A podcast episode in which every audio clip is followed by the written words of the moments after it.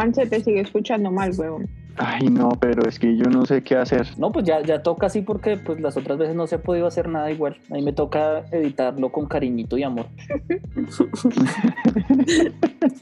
Venga, yo no sé me qué poner. que Pérez, a mí se me hace que Pérez ya está como el de la película She, ¿se acuerdan? El, el man que hablaba con la computadora. Que se enamoró, sí. Sí, pues que de Scarlett Johansson, ¿quién no se enamora? Pero no era Scarlett. A ver.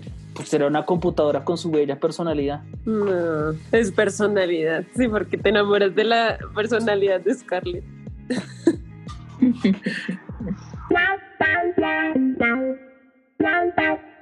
Muy buenas tardes, buenos días, buenas noches, en el momento en el que se encuentren. Esto es Políticamente Desubicados y hoy estamos en la compañía de Andrés Pérez. Con o sin cuarentena, no quiere o no puede salir de la casa. Por más ¿Cómo triste que suene, por más triste que suene, no tengo ningún lugar a donde ir. Así que si el gobierno me libera, pues igual me quedo en la casa de protesta. Siempre antisistema. Luego estamos con Juan, el fundador y CEO del Pollo Republicano, desde Cipa para el mundo. ¿Cómo es eso, Juan? Cuenta ese emprendimiento. Hola, hacemos publicidad Esta, gratuita. esta es una, esta es una pequeña incipiente compañía productora de, de alimentos orgánicos y, y de pollo saludable para, para todas las personas. Pronto Es en serio, es en serio. Por favor, cómprenle.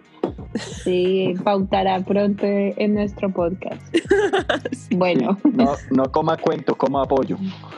Pollo Republicano.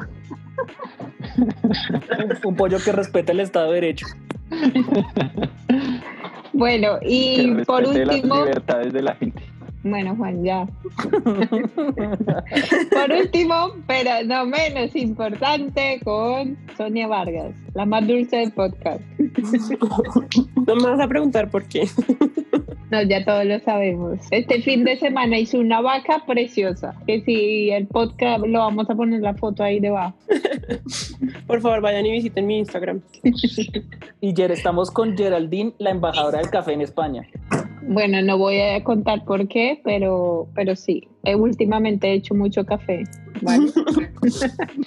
Esta semana tenemos un tema muy interesante. Para palabras más, palabras menos, el gobierno de Colombia le ha lanzado un salvavidas a la empresa centenaria Avianca, atribuyendo el hecho de que si se quedara la empresa nos íbamos al demonio. ¿Cómo ven ustedes la situación? ¿El gobierno debe, puede o no puede y no debe prestarle dinero a esta empresa? Pues de poder puede, porque ya lo hizo.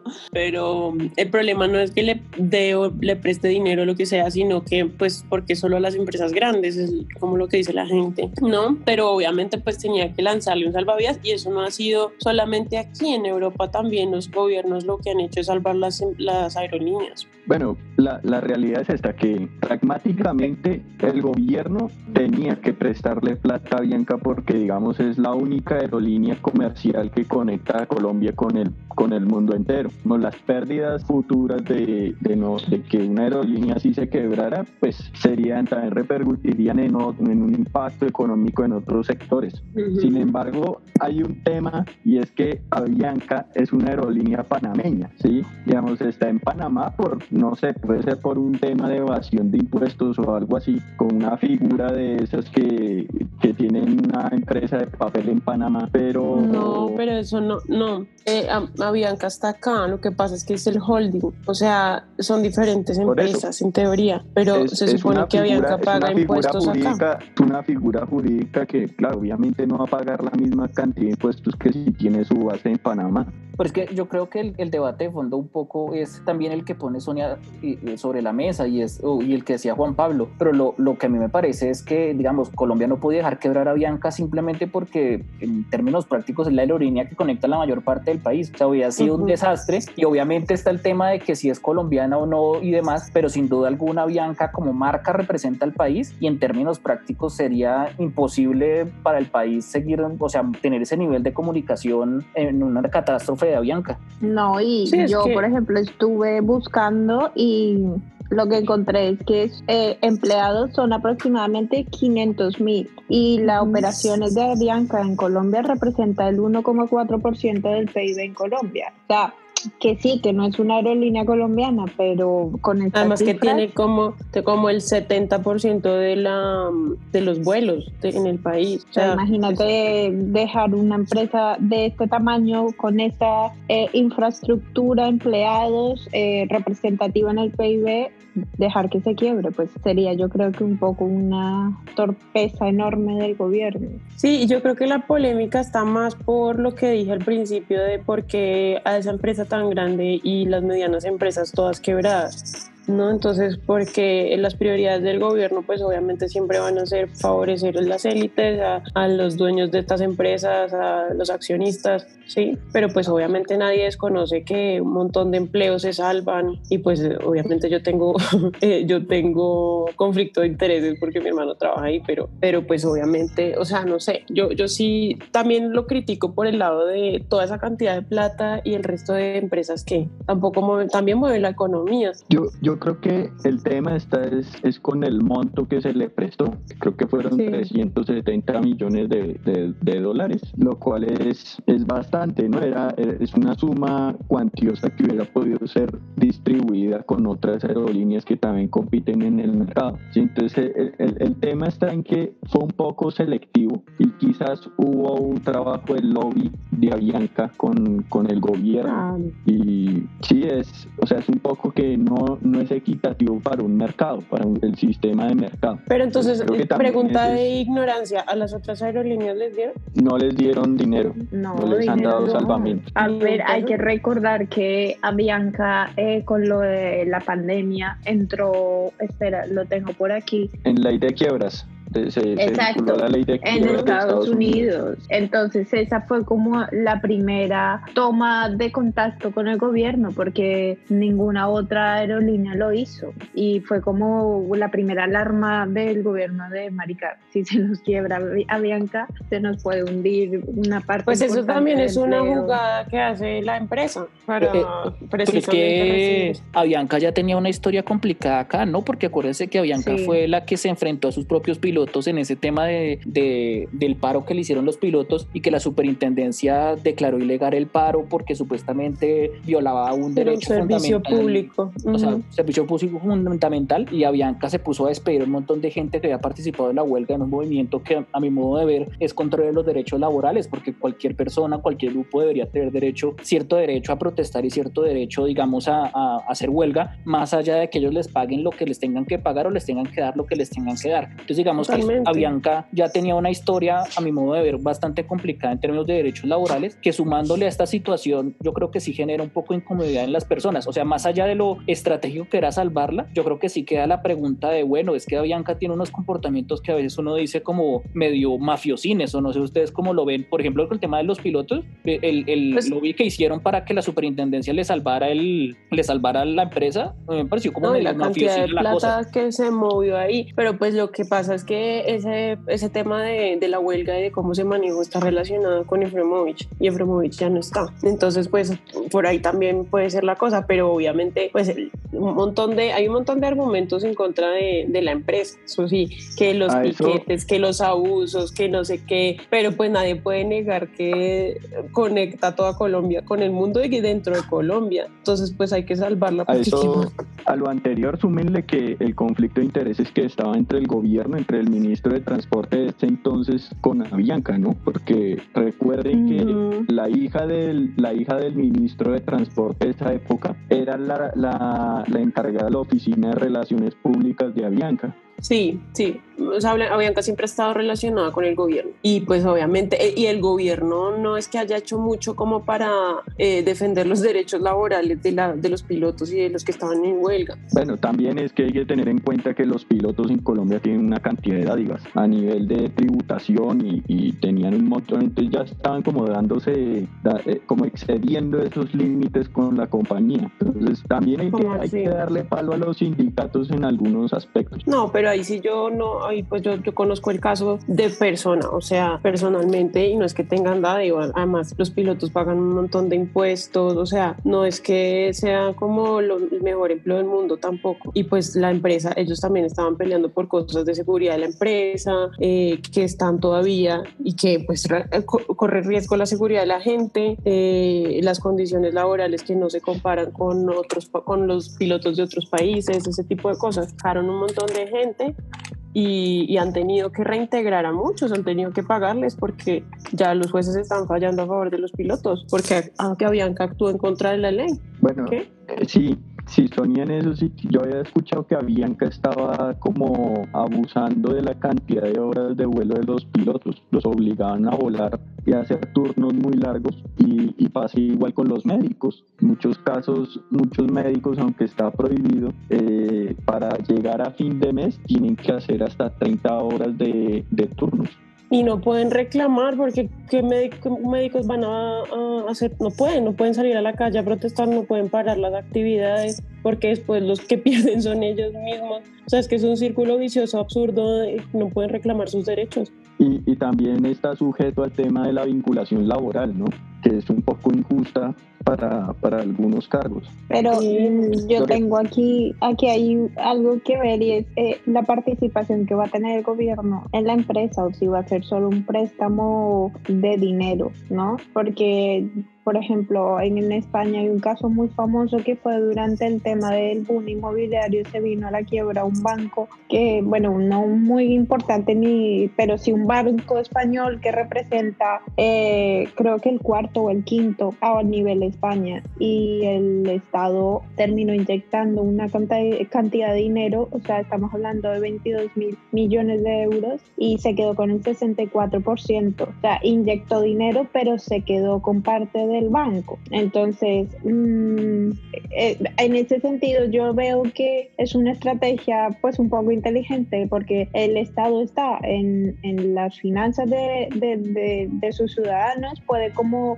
eh, participar en, en la banca y también ha salvado un banco en el que puede facilitar la, la, la competencia leal entre bancos, ¿no? Porque imagínate, si, te va, si se va a la quiebra ese banco, solo quedaban como tres o cuatro bancos nacionales. Entonces, en ese sentido, yo lo veo viable que, que el país, que el gobierno participe en, en la empresa, que tenga acciones. No Pero creo que en este caso, Bianca. creo que en este caso es un crédito, o sea, no tiene participación, no tendría participación, es un préstamo. Eso es preocupante. Sí, porque si igual, digamos, la empresa como venía mal y si se, se, vuelve a quebrar y no puede pagar, porque parte del asunto de ley de quiebra o de someterse a la, al asunto de quiebras, claro, y es que no paga las deudas. Eh, un préstamo a una empresa, una empresa quebrada es una moneda al aire, o sea, no sabemos cómo va a resultar, y menos en plena pandemia. No, yo creo que una empresa como Avianca no se quiebra de la noche a la mañana. Esa empresa va a sobrevivir y, el préstamo se va a terminar de pagar de aquí unos cuatro años.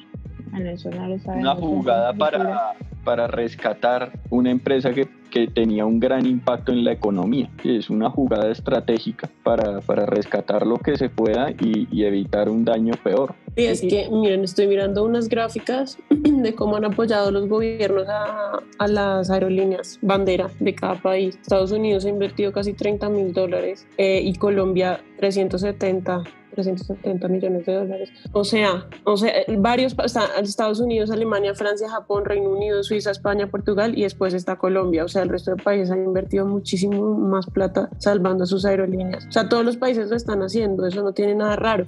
¿Y, ustedes cómo ven el, el, tema de, de, salvar grandes compañías y el tema del abandono o pues de lo que se reclama del abandono de, de, la pequeña empresa y de la pyme? Que es también un poco el tema, ¿no? Que reclama la gente, que el gobierno ha ayudado muy poco a las medianas empresas y sí le mete la mano a estas grandes. Es claro que no, hasta está siendo suficiente, las empresas están quebradas, todos los restaurantes cerrados, eh, pequeñas, medianas empresas incluso quebradas, o sea, no, pues es que debería es bastante complejo porque eh, el argumento del gobierno será eh, el primero el sector que, que, está rescatando la empresa que está rescatando es fundamental. Y segundo el número de empleos no puede asimilarse a una pyme o una pequeña empresa. Pero no sé yo yo lo veo en perspectiva de aquí y aquí el sistema de, de, seguridad social es lo que ha permitido salvar a los pequeños negocios. Ese sistema de, de ayudas es lo que hace que eh, las tiendas pequeñas sigan subsistiendo.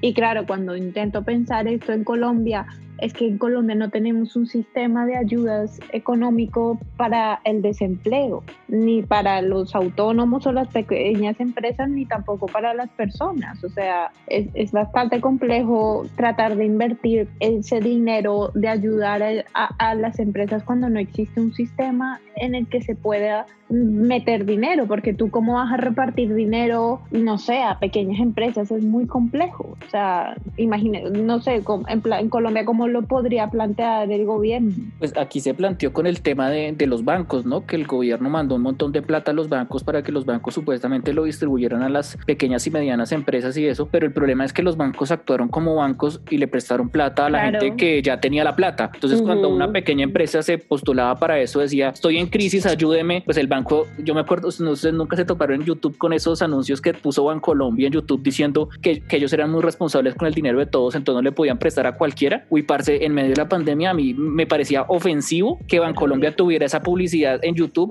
como diciendo no, le, no te prestamos la plata que el gobierno nos dio para ayudarte porque no nos vas a pagar, no sean tan hijueputas. Sí, es que o sea, ofrecer ayuda por medio de créditos en bancos es muy absurdo. El problema, el problema es que digamos, la única vía que tiene Colombia para, para distribuir el dinero, generar la liquidez, son los es la banca privada. De hecho, ustedes sí han escuchado esos choques que tiene el Banco Central, el Banco de la República con los otros bancos, que en muchos momentos llega al punto en que el Banco de la República baja las tasas de interés y los bancos privados, los bancos comerciales no las bajan y eh, el Banco de la República presiona y les dice, bueno hermano, ustedes o bajan las tasas de interés o las volvemos a subir como Banco Central y usted se ve obligado a, a, generar mejores tasas para los usuarios, para los ciudadanos. Entonces, ese es el problema, que la banca privada en Colombia tiene mucho poder para manejar la economía. Totalmente, tú no puedes repartir ayuda a través de, de, de, un ente privado. Es que no puede, porque un ente privado no quiere ayudar. Un ente ayuda, privado quiere ganar dinero, punto. No, pues es que es su función. O sea, es que tampoco van a ser tontos es, ellos tienen su dinero y si les dan dinero, pues ellos van a cuidar eso y generar una rentabilidad. Es que eso es un banco. Un banco nunca genera riqueza. Es, es tonto pensar por parte del gobierno creer que un banco genera riqueza. Un banco no hace eso. Un banco es una vía para redistribuir liquidez en una nación. Pero además yo creo que la discusión eh, está como que está centrada entre eh, salvar a Bianca o a las MIPIMES o a las empresas pequeñas. Pues no debería ser así. O sea, el Estado debería tener una política para poder ayudarle tanto a Bianca como a las otras, de pronto no dándole tantísima plata, no sé, ¿cómo sería? Sí, ¿Sabe cuál yo creo que es el problema? El problema es que yo creo que la mayoría de las personas no, está, no están viendo el plan del gobierno. O sea, es que a mí, a mí lo que me parece es que el gobierno habla mucho y hace muy poco. Es que no tiene plan. Exacto. Entonces, como que, no siempre habla de, de, los millones que va a invertir y ahorita Claudia López empezó a hablar de su plan Marshall y cuando ustedes van a ver, pues ni siquiera es muy claro qué es eso del plan Marshall que ya está proponiendo. Entonces, yo siento que a veces la gente se emputa es porque le dan plata directa a Bianca, pero los, el resto del apoyo económico como que no, no, se, ve. Oigan, no, y que se llama Plan Marshall. Pero se llama así. Sí, pues ella lo, lo, hizo imitando el, el, plan de reconstrucción de Europa, ¿no? Pero pues, pero por favor. Pero por favor. está, está comparando peras con manzanas. ¿no? La guerra contra el coronavirus. Ay. No, pero, pero fuera de chiste, el coronavirus dejó unas secuelas similares o peores que las de la Segunda Guerra Mundial en el ámbito económico, ¿no? Dejando de lado como otros aspectos que dejó la guerra, ¿no? Pero igual me parece que el nombre, como que bueno, en fin. bueno, yo lo que había preguntado, Sonia, eh, planteado, yo creo que lo que acaba de decir Pérez es muy clave porque las ayudas para las personas de a pie, para los empresarios chiquitos, no llegan. Y, y cuando las proponen, tienen que hacer 8 mil vueltas, ¿sabes? Que no es como en plan, te lo consignamos a tu cuenta, no, tienes que venir aquí, rellenar un papel, después un correo, después un no sé qué, o sea, como que hay tantos eh, requisitos que, que, que, que, cansan, que cansan a las personas que no saben qué hacer y, y después esas ayudas se dilatan y, y, nunca llegan a las personas que realmente las necesitan. Entonces, y también que creo que el gobierno no ha planteado absolutamente nada para los pequeños empresarios, bueno, absolutamente nada, y eso es muy preocupante. Yo creo que eh, esto suena cruel, pero la plata tiene que invertirse en los sectores estratégicos y evitar el mayor daño posible en la economía. Y, y, los que pueden evitar el mayor daño en la economía, pues son los que más producen empleo. Pero es que esa es la misma discusión, Juan Pablo. Sí. O uno o lo otro. Cuando, porque, o sea, es que los, las MIPIMES son pequeñas y no generan un empleo de por sí, o sea, no generan muchos empleos por sí solas, pero sí juntas. Y son las que mueven la economía. No, y que sabemos que, bueno, salvar a Bianca va a salvar 500 mil empleos, ¿vale? Pero vamos a ver, eh, la economía subterránea está la economía de la tiendita, del mecánico, de esa es la economía real, eso es lo que mueve el dinero, porque es que sin bueno, esa economía, eh, economía, sin personas... economía, llamémoslo economía de menudeo, porque economía subterránea es otra cosa. Sí, la microeconomía. Bueno, la, mi, la economía. Es que póngale, póngale usted, por ejemplo, lo que está haciendo ahorita con lo de los restaurantes a cielo abierto. Ustedes, eso son, pero eso es una estrategia, pero para restaurantes fashion. Sí, claro. Totalmente, totalmente. Porque la, el, el, restaurante del corrientazo que cielo abierto va a tener. Es, es que a lo bien, yo en, en, eso saben lo que pienso en, en, los restaurantes que están al lado de las universidades en el centro. O sea, todas las universidades ya dijeron que igual van a ir, van a seguir virtuales el, el resto del año. O sea, los, y los bares sin poder vender alcohol. O sea, los restaurantes que están ahí al lado del Rosario, marica, que viven de los almuerzos de los estudiantes y eso, pues parce, esa es la gente que necesita ahorita ayuda. Por ahí el, el restaurante que era de la bisabuelo, el abuelo, la señora ahora, que no tiene dónde recorrer plata, pues uh -huh. el tema de cielo abierto le, le borra tres carros tancados de mierda porque ellos, ella eso no le sirve. Ahí es donde yo digo que el gobierno es muy indolente con ese tipo de cosas. Marica, eh, y por eso, pero, pero digamos que le dan dinero a un restaurante de estos. Más se debería viabilizar un funcionamiento alternativo para un restaurante en vez de darle plata porque también se vuelve un barril sin fondo. Pero es que no es de darle plata, o sea, estamos, no estamos hablando necesariamente de dar plata en efectivo a los restaurantes, pero pues las ayudas del Estado, ¿dónde están? A las pequeñas bueno, pero, empresas. Pero bueno, ¿cómo sería una ayuda para, imaginemos el caso hipotético de un restaurante al lado de la universidad? Mira, no sé, planteo. un subsidio de empleo, cualquier cosa. O no, simplemente eh, una degradación del IVA muchísimo mayor. O, por ejemplo, que los empleados eh, les ayuden con subsidios para pagar las, las nóminas. Las, eso, sí, pues las eso, nóminas, eso, es lo que existe. Así. Los bancos tienen eso, pero pues son los bancos. Claro, tienen pero, ayuda a las nóminas. Es que pues a mí me, no... parecía, me parecería más viable que existiera un sistema en el que los restaurantes y las empresas se declararan, digamos, en quiebra o bancarrota para, para que todos sus arriendos fueran congelados. Por ejemplo. No, pero imagínate, y ahí se estanca el resto porque la persona que vive del arriendo de ese local. Ah, pero es que, pero es que entonces ahí vuelve otro efecto. Entonces Por eso, exacto. Entonces no es solamente, o sea, es que pues, yo, los expertos deberían estar pensando no cómo puede, hacer para distribuir no puede, la plata bien. Yo creo que el Estado no puede responder, digamos, de una manera tan, tan controladora sobre el sistema de, de, de libre mercado. Y esos son temas ah, de libre mercado. Pero no el es controladora, porque es lo mismo punto, entonces con Avianca. Pero no entonces puede tomarlo todo. El dejémoslo no al libre mercado con Avianca y pues se quiebra, Juan Pablo, Arias Car Juan Pablo Arias Carrasquilla. No, marica, no, ¿cuál no, libre mercado, Juan? No. Pero es que... y menos verdad, en pandemia y crisis puede. Económica, güey. O sea, salvan a los bancos, salvan a las aerolíneas, pero no, perdona, al de la tendita del restaurante que se jodan porque no hay cómo salvarlo. Pues no. Es que o sea, eh, a mí lo que me risa es que eh, esa gente, los eh, Carrasquilla y todos estos economistas, citan a los grandes de Estados Unidos, ¿no? A la, a la Reserva Federal y no sé qué. Y en Estados Unidos lo que ha hecho Trump es repartir plata como loco, weón. Se mal le ha repartido subsidios y plata a las grandes empresas para que no se Mm. quiebren y acá Carrasquilla actúa como yo no sé si esto fuera qué país Es donde que no salva a nadie. Es que aquel día lo Pues leí salva a los grandes y ya. Samper. Marica decía, o Duque parece que viviera en un planeta en el que legisla para Sacha Fitness, weón. Es que es así, parce. O sea, como que un hijo de puta restaurante de cielo abierto. ¿Cuántos restaurantes de cielo abierto hay en Colombia y quiénes son los dueños? O sea, ¿de qué estamos hablando, weón? O sea, de verdad, nuestra población es muy distinta a lo que este señor cree y está salvando que, que es el país. Sí. Yo, o sea, volviendo- lo que yo digo es que no, no, no, o sea, no lo tomen como si yo fuera carrasquilla y que lo apoyo porque no lo apoyo. De hecho, tomo unas decisiones que no son muy éticas y es- el tipo no tiene corazón en muchas cosas, pero lo que digo es que el Estado colombiano no cuenta con muchos recursos, ¿sí? Y tiene que actuar hasta cierto punto y en otro punto todos tienen que poner. Todos pierden o, o es un juego de suma cero o es de 50-50. Sí, es pura teoría de, de juegos de John Nash. Y, un- y una situación económica funciona así. Estás escuchando Políticamente Desubicados. Síguenos en nuestras redes sociales, en YouTube como Políticamente Desubicados y Instagram como poli.desubicados. Cu- ¿Cuáles son las actividades, comidas o cosas que los transportan a ustedes a su mundo infantil? Bueno, Eh, los, am- ju- los juegos esos del colegio, ¿cómo se llamaba? Eso que hacías con tiza en, en el suelo, La aleta. la aleta.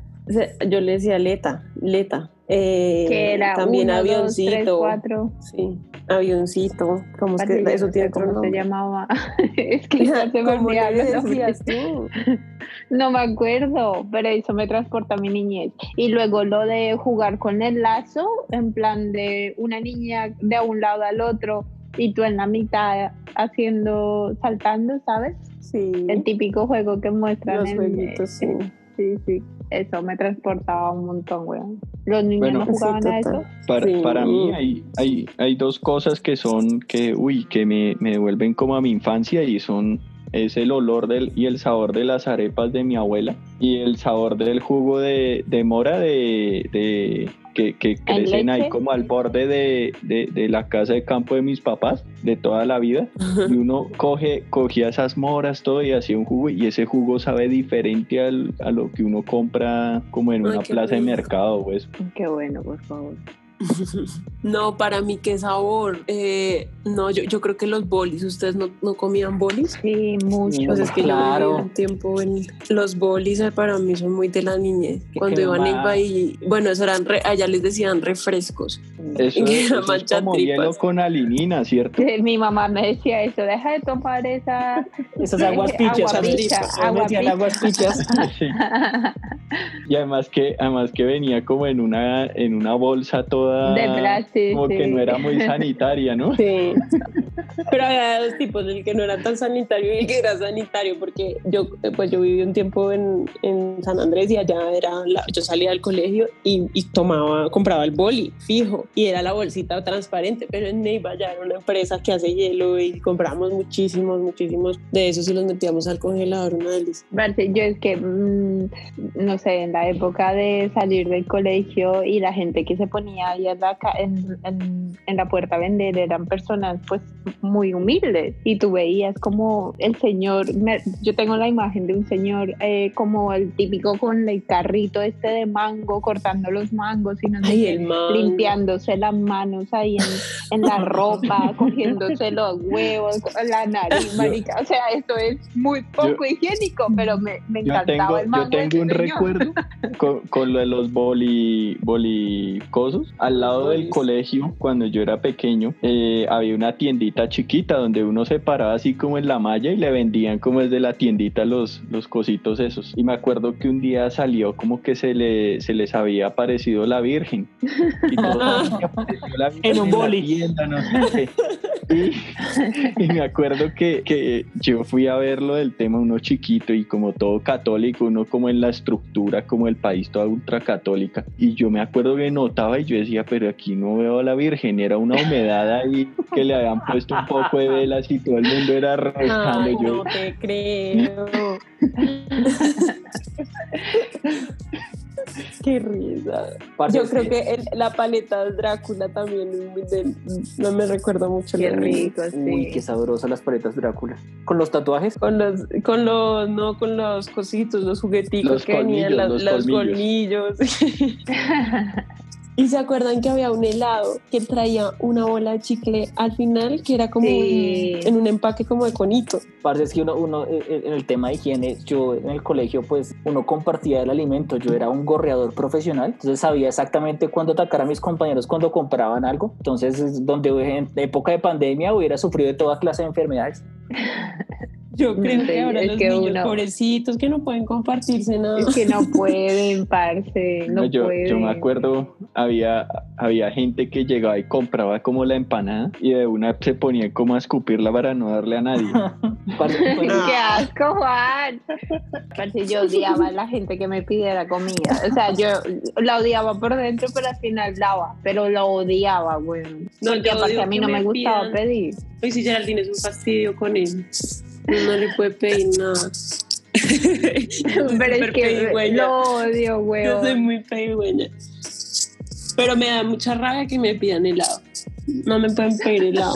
No, pero es que quién va a chupar ahí la lengua de otro. O sea, eso es un No, pero así de Ay, confianza. Ay, tampoco me uno- uno- uno- una rumbeada ahí. o Juan, Pablo no quita por el ladito, o sea, no, no por donde el, donde el otro chupó. Por favor, que a uno no le importa. Y aparte, esto es una conversación, es, es muy viejo, huevón. Uno comparte helado to- con todo el mundo, o sea, amigo, novio, primos, o sea, marica, Sí. No, yo no Usted no comparto helado. Juan Pablo no comparte sino con la novia porque ya le da besos, si no. O tampoco. Pero es que, ¿sabes, No. marica? Yo tengo un recuerdo de Juan Pablo y es que no entra, cuando entraba al Transmilenio no tocaba los torniquetes porque eh, era muy poco higiénico. O sea, era ridículo, huevón. No, marica, es que esa vaina toda inmunda, ¿cuántas personas pasan por ahí y queda de vino? No es Juan, pero es ridículo.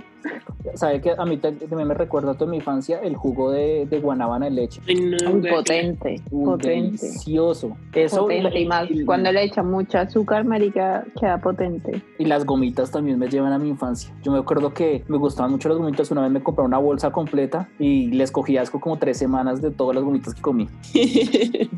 Solo tres semanas. Ah, no, sí, luego ya volví. a- Pero uy, las, es que las gomitas son muy deliciosas. uf. No, Sí, marica, Ronnie, yo me acuerdo que en el centro vendían como los, los bultados pues de como paquetados de gomas trolley y, y papá a veces iba y, y compraba eso no duraba duraban como dos días Sí, ¿Ustedes nunca vendieron eso- dulces en, en el colegio? sí toda la vida.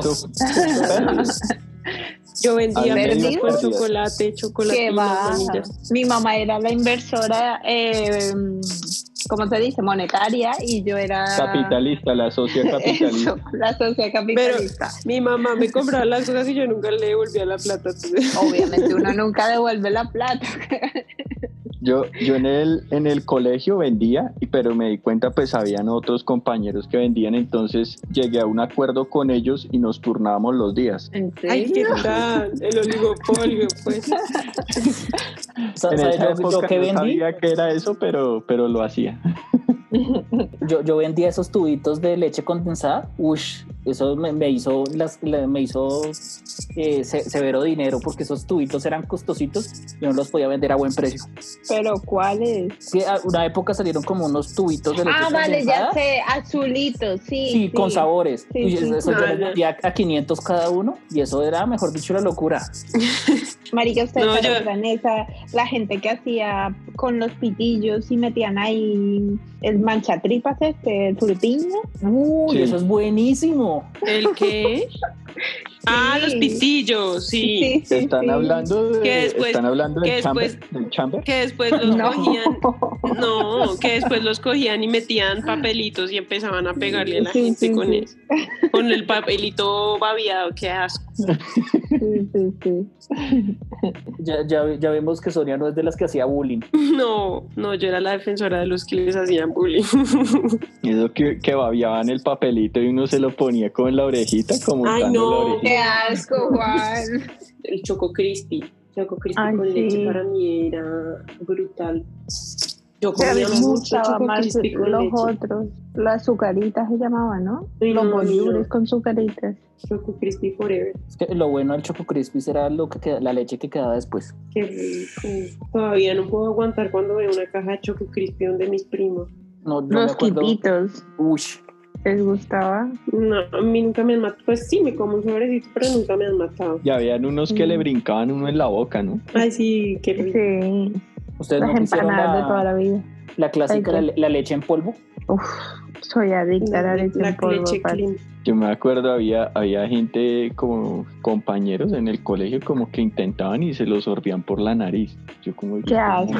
Ay, no, por favor. Pero de verdad, ¿qué colegio has ido tú, huevón? Nada, pues no tenían acceso a otras cosas, entonces trataban de... El tusi estaba muy caro. De verdad, Puesto de qué ridículo. Ah, yo, a mí, esos, esos raspados, ¿se acuerdan de los raspados? Bueno, a- los que vendían sí. en las plazas de los pueblos también. Pero es que era. Yo, yo siempre que íbamos de viaje con mi familia, pues como yo era un poquito gordita, entonces mis papás trataban de limitarme. Pero entonces mi hermanito estaba más chiquito, yo le decía, Pablo, dígale a mis papás que usted quiere raspado. Entonces, En- papi, yo quiero raspado. Ay, ya sabemos que es Titina la que quiere. yo siempre raspados me pregunté qué demonios eran las, las colores que le echaban a eso. Marico, eso tintas. era mierda, totalmente. Son tintes, tintes. No, y además que eso agua era- con tinte. Eso, eso Agua no con tenía azúcar. ningún sentido, eso- ningún sentido gastronómico. Pues el tinte no, el azúcar. El- Ah. El, el sabor no. Pues a menos que le echaran eh, un sabor, no sé, la esencia de frutos rojos, una vaina así. Pero no, eso no pasa en los pueblos. Es simplemente el azúcar y ya. Y lo que le da el sabor es la leche condensada al final.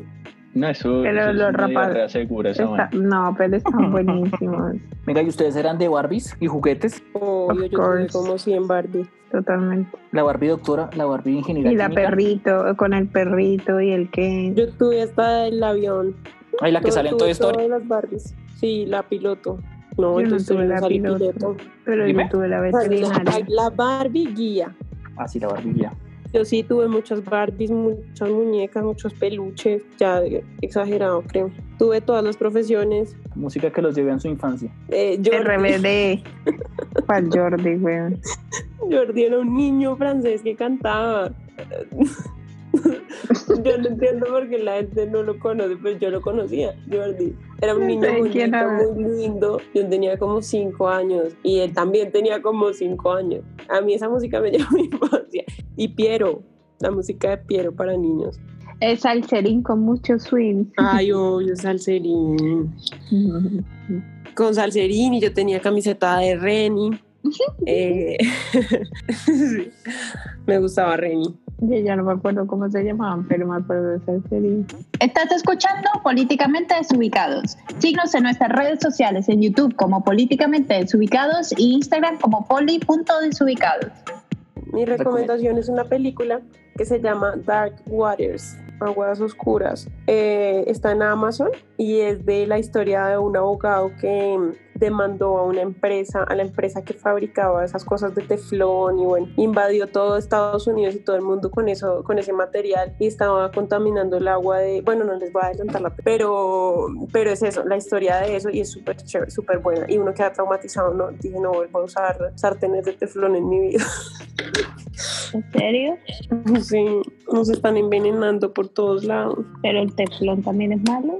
Es malísimo. To- Todo es malo, todo da cáncer si uno se preocupa por eso. No, pero, Marica, eh, pero comer todos los justamente días del comprado. teflón. Venga, Me ah, cago pues, más bien yo les recomiendo también, voy a una peli que está en Netflix que vi eh, el fin de semana, se llama La Esposa, The Wife. Ah, sí, mis papás me dijeron que fue. Uf, muy buena en Netflix. Pues eh, es una película que puede parecer controversial y todo eso. Y al principio pensé que era como un, o sea, como con una vibra así súper feminista y todo eso. Pero digamos que también Mm. en una perspectiva crítica muy interesante. Interesante. Se las recomiendo un montón. La esposa de Wife, tremenda película y muy, muy, muy recomendada. Bueno, yo, yo aquí yo, yo quiero hacer una recomendación y es una, una aplicación que se llama ID, ID Web. Se utiliza para más que todo para la botánica, en la que uno le toma la foto a las plantas y todo esto y eh, empieza a identificar todos de, de acuerdo a un patrón y una base de datos construida por la Universidad de Missouri y ellos le, le, indican las enfermedades, qué tipo de planta es, para qué sirve, todas las características botánicas de, de las plantas. ¿Y tiene costo? Porque yo he visto unas que tienen costo. Creo que es gratuita, pero, pero sí, creo que es gratuita. ID Webs.